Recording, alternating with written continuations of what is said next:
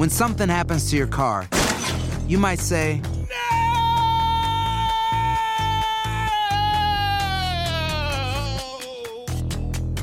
My car. but what you really need to say is something that can actually help. Like a good neighbor, State Farm is there. And just like that, State Farm is there to help you file your claim right on the State Farm mobile app. So just remember, like a good neighbor, State Farm is there. State Farm, Bloomington, Illinois. Aloha mamá. Sorry por responder hasta ahora. Estuve toda la tarde con mi unidad arreglando un helicóptero Black Hawk. Hawái es increíble. Luego te cuento más. Te quiero. Be All You Can Be, visitando goarmy.com diagonal español. Boost Mobile tiene una gran oferta para que aproveches tu reembolso de impuestos al máximo y te mantengas conectado. Al cambiarte a Boost, recibe un 50% de descuento en tu primer mes de datos ilimitados. O, con un plan ilimitado de 40 dólares, llévate un Samsung Galaxy A15 5G por $39.99. Obtén los mejores teléfonos en las redes 5G más grandes del país. Con Boost Mobile, cambiarse es fácil. Solo visita boostmobile.com. Boost Mobile, sin miedo al éxito. Para clientes nuevos y solamente en línea, requiere AroPay. 50% de descuento en el primer mes requiere un plan de 25 dólares al mes. Aplican otras restricciones. Visita boostmobile.com para detalles. Hay gente a la que le encanta el McCrispy y hay gente que nunca ha probado el McCrispy. Pero todavía no conocemos a nadie que lo haya probado y no le guste. Para pa pa pa. Enigma sin resolver es un podcast para mayores de edad. Algunos escuchas pueden encontrar el contenido del programa ofensivo. Recomendamos la discreción de la escucha, especialmente para menores de edad.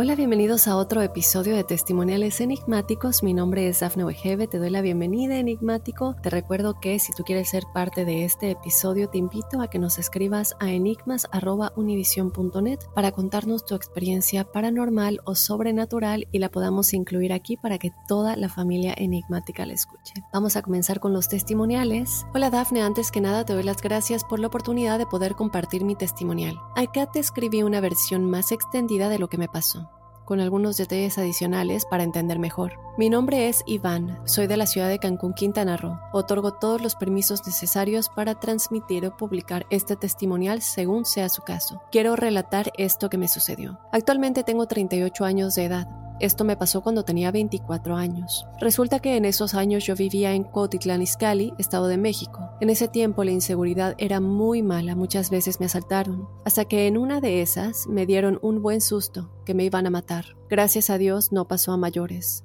Para ello, una amistad me comentó que no era normal que me asalten tan seguido, que algo estaba pasando. Así que me invitó a conocer de Jesús nuestro Señor. Empecé a ir a la iglesia cristiana y me agradaba mucho. Me sentía muy diferente. Los asaltos cesaron, me empezó a ir bien, etc. Tanto era mi gozo que decidí bautizarme en esa religión, pues para mí era una nueva vida. Ahora viene lo que me pasó. Resulta que me bautizo un domingo por la mañana. Me sentía muy contento, cambiado, etc. Ese día me fui a dormir temprano, pero en la madrugada mientras descansaba, en mis sueños vi como un ente maligno entraba por la ventana de mi recámara. Para ello nosotros vivíamos en un cuarto piso. Esta cosa venía volando o planeando algo. Así, para poder referirme, su aspecto era como se ve en algunas películas de terror. Lo describiré lo mejor que pueda. Su tamaño era grande. Este traía como una gran capa entre negra y gris, muy desgastada, como si hubiera rasgado la ropa a propósito. Esto cubría también su cabeza. Lo podría describir así como el jinete del dragón de la película El Señor de los Anillos. Es lo más parecido a lo que viví. Esta cosa no se le veía rostro alguno, o la capucha no dejaba verlo por lo negro que era. Traía unas manos enormes con piel sumamente seca, como pegada a los huesos también de color oscuro. El hecho que esta cosa entró por la ventana de la recámara y enseguida se posó sobre mi pecho y sentí cómo me desprendía de mi cuerpo. La sensación es rara, algo así como cuando estás en un vacío y de repente entra el aire y la separa, e inclusive podría afirmar que se escuchó como cuando destapas una botella de alimento para beberla, esa que trae el bebé en el ojo. Perdone la descripción, pero creo sería lo más acertado si sabemos de la que estás hablando. El chiste que enseguida sentí como esa cosa se agarró con fuerza de mi pecho, como si fuera un águila agarrando su presa y me llevaba consigo. Pude ver de reojo mi cuerpo dormido en la cama y volteé a ver la cosa que me llevaba. De una forma temerosa le dije, suéltame en el nombre de Jesús, pero esta cosa no me hizo caso y seguía llevándome. Se lo dije repetidas veces y no me hacía caso, hasta que no sé si fue por miedo, pero le grité con fuerza, te ordeno en el nombre de Jesús que me sueltes, yo no te pertenezco, mi alma pertenece a Jesús y en su nombre te ordeno que me dejes. En ese momento el ente me soltó, y sentí cómo caía hasta que entré nuevamente a mi cuerpo. También en ese momento sentí cómo entré nuevamente a él, por lo que desperté rápidamente asustado y agitado. Cabe destacar que soy una persona de piel blanca y sensible. Cualquier golpe, por mínimo que sea, se ve muy escandaloso. Bueno, aclarando esto, enseguida asustado fui a la recámara de mis padres, pues aún vivía con ellos. Les toqué a su puerta y les comenté lo que sucedió. Mi mamá me dijo, solo fue un sueño, pero mi padre enseguida le dijo a mi mamá, no amor, no fue solo un sueño. ¿Ya viste su pecho? Resulta que yo tampoco me había dado cuenta pero tenía marcadas unas garras enormes en mi pecho, como rasguños y sangre remolida. Obviamente no fui yo, por la posición de las manos, el tamaño de los rasguños, yo ni siquiera tenía las uñas largas. Así que pensamos que el demonio estaba molesto por haberme bautizado y quería llevarse mi alma de una u otra forma. Cabe destacar que a la edad de 5 años aproximadamente, también en alguna ocasión, cuando estaba con mi hermano mayor en la casa de mi abuela materna, al jugar con unos carritos de fricción, uno de ellos, en lugar de irse de frente como los otros carros, este dio vuelta en U hacia la recámara de mi tío, yo seguí el carrito con la mirada hacia abajo, se podría decir que a gatas, como lo hace cualquier niño de esa edad al jugar. Cuando lo seguía al ver dónde se detuvo, alcé mi mirada a una altura de unos 20 centímetros sobre el suelo. Vi claramente a la muerte, tal y como lo describen, solo sin su gudaña. En esa ocasión me quedé paralizado, no podía gritar, correr, llorar, etc. Quedé como una piedra, hasta que en un rato reaccioné y salí gritando muy asustado al patio. Les comenté lo que sucedió a la familia, pero solo mi hermano me creyó, pues él estaba conmigo. Cabe destacar que en esa casa también han pasado muchas cosas muy feas, pero a otros familiares. Un relato que me impactó me lo comentó mi mamá. Ella me cuenta que en una ocasión mis abuelitos salieron al centro de la Ciudad de México. Ya eran altas horas de la noche y ellos no llegaban. Para ello, en esos años la colonia aún no tenía servicios básicos, por lo que se alumbraban con la luz de las velas. Aquella vez había una lluvia muy fuerte con relámpagos, etc. Mi mamá estaba muy asustada. Ella se encontraba con dos de sus hermanas, la mayor y una más pequeña que mi madre. Empezaron a llorar y la hermana mayor comenzó a regañarlas y a decirles dejen de llorar, no pasa nada, ¿a qué le tienen miedo? Ni que vaya a venir el diablo. Para su mala suerte, en eso golpearon fuertemente la puerta de la casa. Mi tía burlándose les dijo, Ya ven, ya vino el diablo por ustedes. Mi tía la mayor abrió la rendija de la puerta para ver quién estaba tocando. Su sorpresa fue cuando sí estaba tocando el diablo. Vieron una cara roja, un ojo enorme con pelos que miraba hacia el interior de la casa.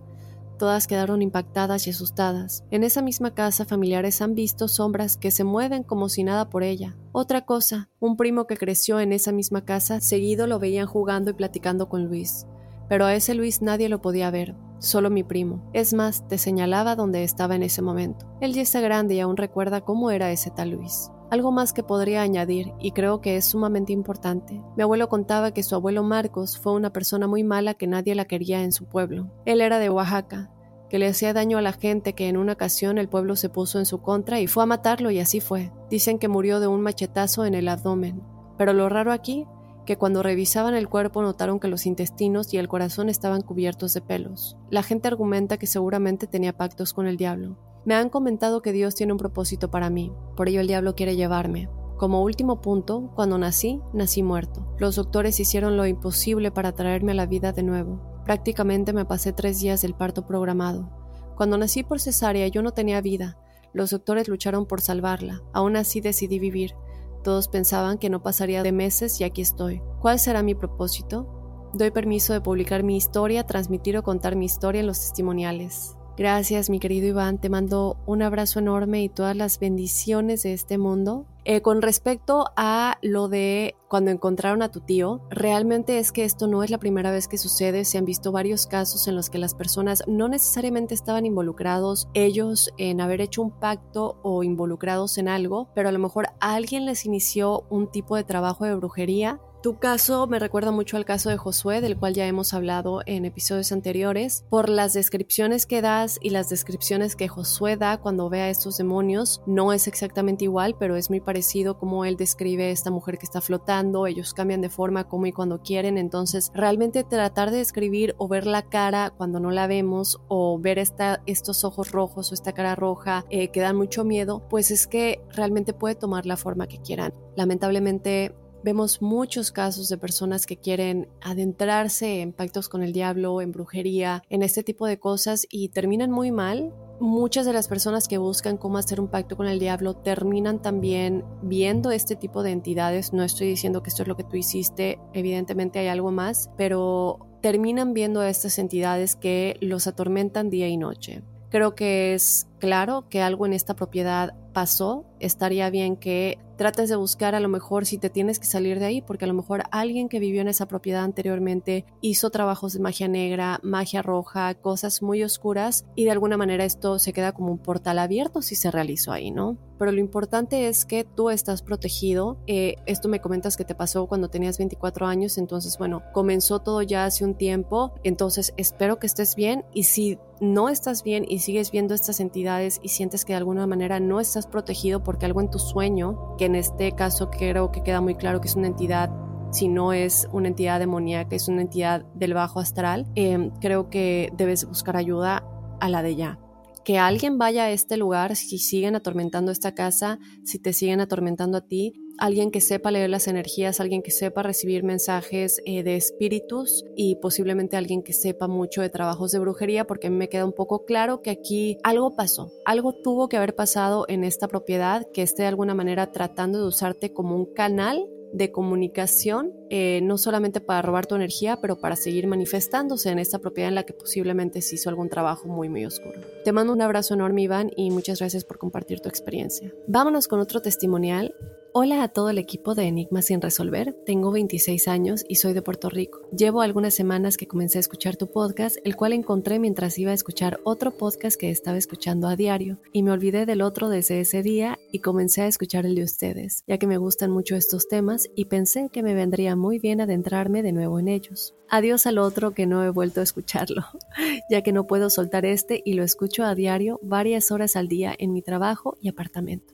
Llevaba un tiempo que quería contarles una anécdota, ya que tengo varias que podría contar. De hecho, hace algunas noches había comenzado a escribirles algo y por alguna razón dejé de hacerlo, así que lo tomé como que no era el momento. Pero hoy sí que les tengo que contar una, la más reciente. Como les comenté al comienzo, soy de Puerto Rico, pero hace cinco años resido en Estados Unidos. Por casi cinco años viví en Dakota del Norte y en noviembre del 2020 me mudé a Florida junto con mi novio y su familia. Les cuento un poco sobre mí para que tengan un background. Mi madre me cuenta que desde muy pequeña percibía energías que otros no podían o ignoraban. Las escuchaba, sentía o hasta las veía. Y tengo recuerdo de ello desde antes de poder expresarlo con palabras. A mi madre le daba mucho miedo que le contara y ella me decía que no era real, solo por su miedo. Así que al pasar del tiempo como que fui bloqueando eso en mí. Al pasar de los años, como que iba y venía, pero yo pedía no ver o sentir nada, ni siquiera verlo en mi mente, ya que me habían inculcado mucho miedo al pasar de los años, y yo decía que no quería ser diferente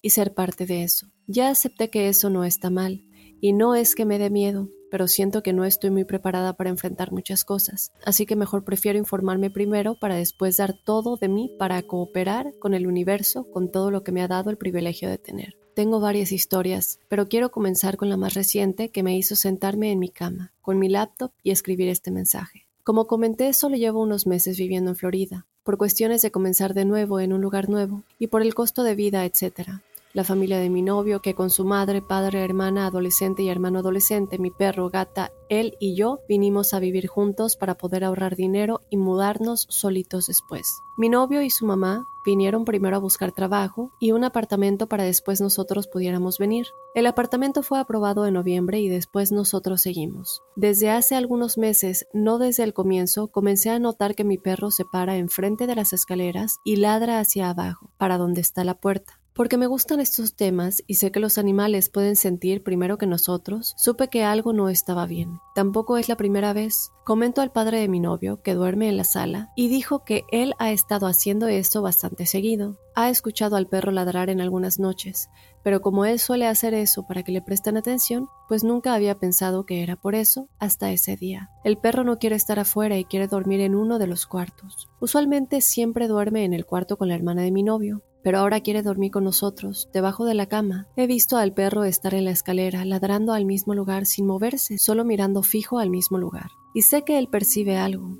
No le he prestado mucha atención, porque honestamente no siento que sea algo malo, y no me hace sentir nada mal, solo a veces escalofríos cuando paso por ahí, pero porque estoy muy consciente que el perro ladra y mentalmente estoy alerta. No fue hasta lo que vi hoy que me puse a atar cabos sueltos. Y no sé si esté relacionado, pero todo eso me vino a la cabeza, así que pienso que es por alguna razón. Hoy la hermana de mi novio y yo estábamos viendo una película en la sala. El perro estaba diferente, como cansado, y quería estar pegado a nosotros. Se estaba quedando dormido en varios lugares, y él no es hacer eso. Me pareció extraño porque hace tiempo no lo veía dormir. No estaba igual de juguetón que siempre, pero pues es un ser viviente y así como nosotros, pues se puede cansar y tener sus días. Él se trepa en el espaldo del sillón detrás de mí a dormir, y me parece muy tierno, así que intenté tomarme algunas fotos con él, y después de algunas fotos veo algo que me pareció muy extraño y me alerto de cierta manera. En una de las fotos hay una cara en el cuerpo de él. No es que parece una cara, es que claramente es una cara, en la cual puedo ver que es un hombre flaco, piel blanca, ojos pequeños. Puedo ver sus cejas, su nariz y parte de su boca. Quedé muy asombrada porque sé que eso no es parte del filtro, y no es que parece, es que está muy claro ahí. Fui al cuarto de la hermana de mi novio y le enseñé la foto sin decirle qué ver, y ella no captó rapidísimo. Me pongo a ver las otras fotos y hay una más en la que aparece muy borroso, pero puedes ver que algo hay ahí. Entonces, rápido que salí del cuarto, fui al mismo lugar, que es al lado de las escaleras. No sé si es porque estoy consciente de que vi eso, pero me siento pesada, siento el aire pesado y no me siento muy cómoda que digamos. Mi perro está aquí conmigo debajo de la cama y no quiere salir cuando lo llamo. Aún no lo siento como algo peligroso, pero sí puedo sentir algo en el aire. No sé si me explico. Otra cosa que he atado es que no soy una persona de tener mucho frío, pues viví en Dakota del Norte, con eso lo digo todo. No es que no me dé frío, pero no me da frío rápido, y hace un tiempo he notado que aquí me da frío, incluso más que en Dakota del Norte. He estado algunos días muy sensible a todo y he reaccionado de muy mala manera o hasta he tenido ganas de llorar. Ya tengo un desbalance hormonal, pero me conozco y esto es diferente. Nunca lo había relacionado con esto, pero me parece extraño. Otra cosa es que hace una semana ocurrió algo muy extraño, y no sé si pueda ser parte de esto también. El lunes pasado, 29 de marzo, alrededor de las 11 de la noche, estaba en mi cuarto terminando de hablar por teléfono con un amigo con el que hace algunos meses no hablaba. También estábamos hablando de estos temas, y recién colgando con él, porque tenía sueño y me iba a dormir, veo una luz muy brillante en la ventana como si tomaran una foto con un flash con una cámara gigante, e hizo un sonido como de abeja gigante. Ocurrió dos veces corrido y se acabó. Me asomé por la ventana para ver y me di cuenta que estaba lloviendo un poco, así que pensé que algo sucedió con un cable de energía en uno de los postes, pero después buscaba porque alrededor del apartamento solo hay árboles y el poste más cercano no está tan cercano que digamos. Ignoré y me fui a dormir. Al día siguiente sigo pensando en esto, mientras miro por las ventanas desde diferentes lugares y no me lo explico. Recuerdo que eso ocurrió, pero la luz eléctrica estuvo ahí todo el tiempo y nunca bajó de intensidad o hizo como si se fuera, solo estaba normal. Así que decía que no podía haber sido algo como la electricidad, pues no hubo cambios algunos. Ese mismo día, mientras caminaba a mi perro frente al apartamento, veo a uno de los hombres de mantenimiento y le pregunto si él sabe si la noche anterior ocurrió algo con la electricidad y le comento lo de la luz que vi, a lo que él me comenta que sí ocurrió algo, que personas del apartamento donde vivo reportaron algo. Le dije gracias y qué bueno que no eran cosas mías, que pensaba que estaba loca. Solo decía eso como de manera de chiste, pues sé lo que vi y no estoy loca. Solo quería asegurarme si alguien más lo había visto o escuchado. Pero algo muy curioso que él dijo es que personas de mi edificio reportaron eso, no de los otros edificios. Y me pregunto por qué, si vivo en un lugar repleto de edificios. Nadie más perdió la electricidad. Y lo más curioso de todo es que el poste más cercano queda entre medio de dos o tres edificios más adelante del mío. Y solo de mi edificio lo reportaron. Me dejó pensando mucho el por qué, pero es algo que no entenderé. Otra cosa es que adentro de mi departamento no me siento cómoda, porque no me gusta vivir con personas que no son mi novio y me siento obligada al hecho de vivir con todas estas personas, las cuales me drenan emocionalmente y mentalmente. Hay mucho chisme, peleas, juegos, insultos, sobrenombres, vibras que no me gustan para nada, pero es algo con lo que tengo que vivir, en lo que podemos tener el dinero para irnos a nuestro lugar,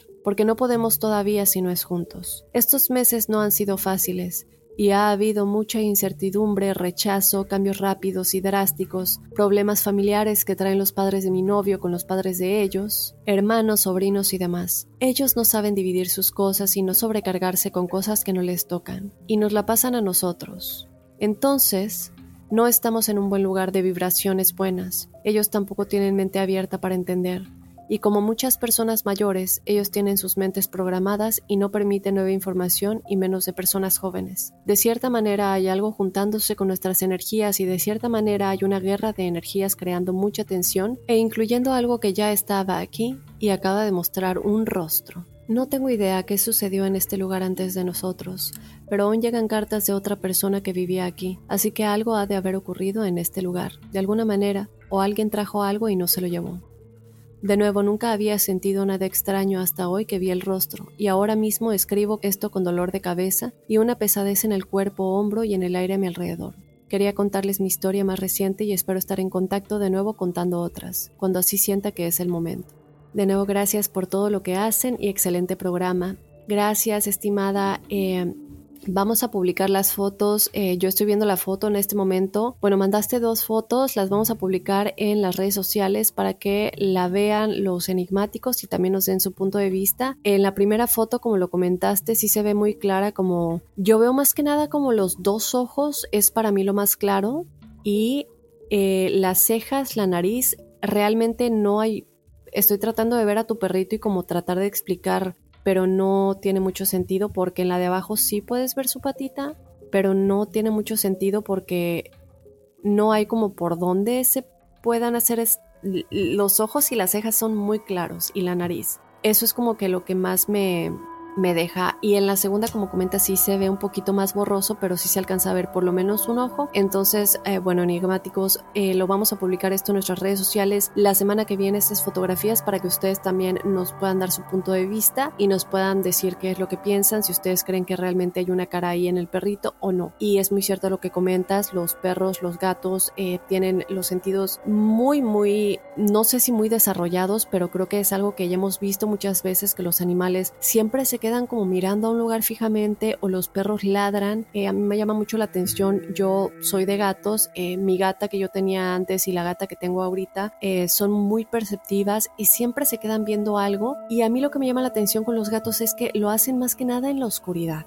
No sé realmente qué es lo que vean, qué colores vean, si ven blanco y negro o si ven a color eso es algo que posiblemente no vamos a saber, pero cuando está oscuro, ya que me voy a dormir, apago la tele, estoy ya a punto de irme a dormir, la puedo percibir en la poca luz que entra por la ventana, viendo algo fijamente. Em, y también hace poco vi un video de un chico que dejó cámaras porque él estaba sintiendo muchas energías en su departamento. Eh, si, si encuentro el video de nueva cuenta lo voy a publicar en las redes sociales, pero eh, cuando él se iba de su casa pues él dejaba cámaras para ver qué pasaba, ¿no? Y sus gatos, si no me equivoco eran dos gatos, se ve como están persiguiendo algo y en una de esos eh, de uno de esos momentos uno de ellos está parado en uno de los muebles y empieza como a tratar de alcanzar algo con su patita en el aire completamente en el aire no hay nada ni siquiera se ve que sea un bicho o no sé, que haya una luz entrando por la ventana, que haga un reflejo, no se ve absolutamente nada. Eh,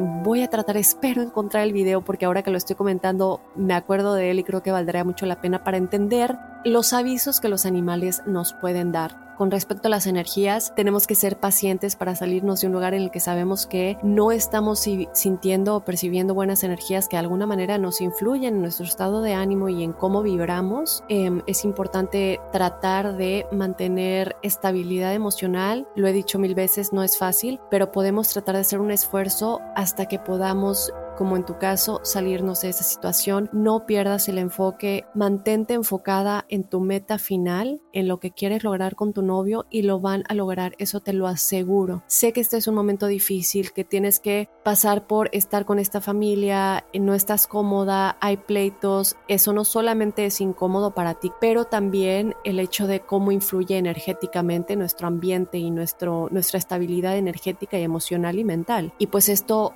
también atrae energías pues bajas, ¿no? Que no sabemos si está relacionado o no, pero siempre influye de una u otra manera. Y no importa si vivimos con estas personas que obviamente son muchas más energías las que juegan un papel, pero también si vivimos solos. Si nosotros estamos constantemente en un estado de ánimo bajo o tristes, molestos, frustrados, no importa si vivimos solos o con otras personas, y yo sé que no es fácil, pero tratemos en lo más que podemos de mantener nuestras emociones estables y dejar que las cosas fluyan con el universo, confiando que lo mejor ya está por venir y confiando en que las energías altas también están ahí, que solamente les tenemos que abrir el paso. Cuando hay situaciones alrededor de nosotros que no nos ayudan mucho porque son cosas negativas, yo entiendo que no es fácil, he estado ahí, pero cuando esto suceda, cada vez antes de irte a dormir, antes de entrar en ese momento en el que ya estás a punto de quedarte dormida y puedes contactar con tu subconsciente, trata de estar en este estado de ánimo elevado, visualiza cosas bonitas para que lo bueno llegue a ti de una manera más pronta. Eh, no me voy a adentrar de nueva cuenta en todo este rollo de entrar al sueño REM y, atraer cosas por medio del el doble cuántico y todo esto, pero si durante el día todo esto es negativo, mi recomendación siempre es toma agua, cuando tomes agua ponle la intención de que algo bueno está por venir con una afirmación fuerte y antes de irte a dormir también, ten esta visualización que te haga sentir elevada, positiva, contenta, emocionada de que algo va a venir, de lo que, de lo que sea que estés visualizando, vivir con tu novio, estar contenta, eh, para que hagas esa conexión con el subconsciente en ese momento en el que ya vas a entrar al sueño REM. Y bueno, pues yo te mando un abrazo muy muy grande y que lo mejor ya está por venir. Con esto despido los testimoniales de esta semana. Te recuerdo que quiero escuchar tu historia y seguramente todos los enigmáticos que son parte de esta experiencia enigmática también la quieren escuchar. Así que escríbenosla a enigmas.univision.net. Si tienes algo paranormal o sobrenatural que te haya sucedido, te invitamos a que no lo cuentes. Recuerda enigmas.univision.net y también te invito a que nos sigas en las redes sociales para ver todos los detalles de nuestros episodios principales de los lunes, en donde publicamos fotos, videos y otras cosas que tienen que ver con los episodios de Enigmas. Síguenos, estamos en Instagram y en Facebook como Enigmas sin resolver. Yo soy Dafne Wegebe y nos escuchamos el lunes en el episodio principal y luego el próximo jueves con más testimoniales enigmáticos. Soy enigmático.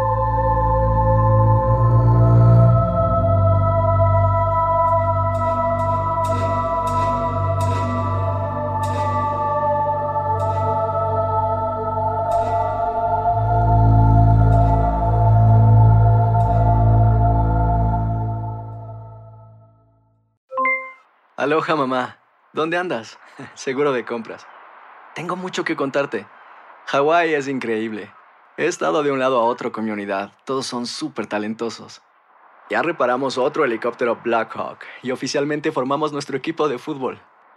Para la próxima te cuento cómo voy con el surf y me cuentas qué te pareció el podcast que te compartí, ¿ok? Te quiero mucho. Be All You Can Be, visitando goarmy.com diagonal español. Hay gente a la que le encanta el McCrispy y hay gente que nunca ha probado el McCrispy. Pero todavía no conocemos a nadie que lo haya probado y no le guste. Para pa pa pa. When you need mealtime inspiration, it's worth shopping Kroger, where you'll find over 30,000 mouthwatering choices that excite your inner foodie. And no matter what tasty choice you make, you'll enjoy our everyday low prices, plus extra ways to save, like digital coupons worth over $600 each week. You can also save up to $1 off per gallon at the pump with fuel points. More savings and more inspiring flavors make shopping Kroger worth it every time. Kroger, fresh for everyone. Fuel restrictions apply. America. We are endowed by our Creator with certain unalienable rights life, liberty, and the pursuit of happiness. At Grand Canyon University, we believe in equal opportunity, and the American dream starts with purpose.